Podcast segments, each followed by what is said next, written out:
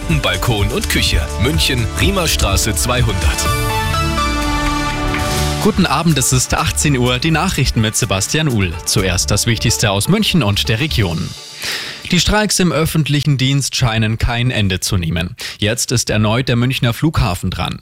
Die Gewerkschaft Verdi hat die Beschäftigten der Sicherheitsgesellschaft dazu aufgerufen, am Freitag die Arbeit niederzulegen. Zwischen 5 und 10 Uhr soll gestreikt werden. Passagiere müssen mit langen Wartezeiten rechnen. Flugausfälle soll es aber nicht geben.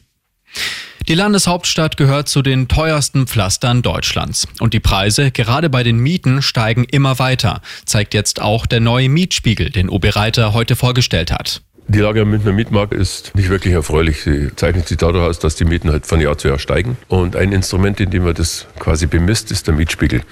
Diesen Mietspiegel haben wir jetzt wieder neu erheben müssen und festgestellt, dass er seit 2019 leider um 21 Prozent sich erhöht hat. Das ist eine unglaubliche Erhöhung für zwei Jahre und spiegelt im Grunde das wieder, was wir alles gefühlt empfinden, nämlich dass die Mieten weiter steigen. Um dagegen etwas zu tun, braucht es Reformen auf Bundesebene, so Reiter.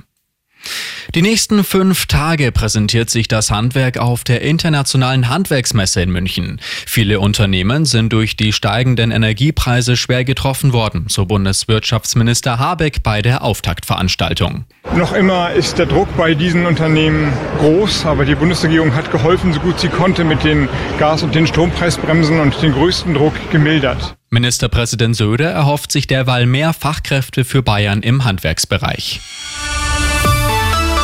Und das ist sonst noch los in München und der Region. Gleich vier verschiedene Messen laufen außerdem auf dem, auf dem Gelände in Riemen.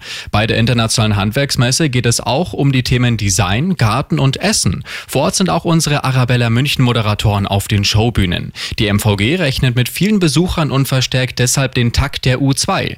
Die IHM geht noch bis Sonntag.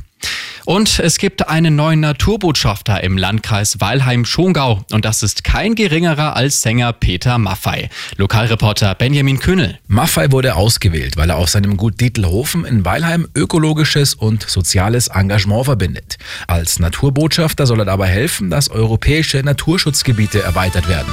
Immer gut informiert, das Update für München und die Region wieder um halb sieben. Und jetzt der zuverlässige Verkehrsservice mit Andi Karg.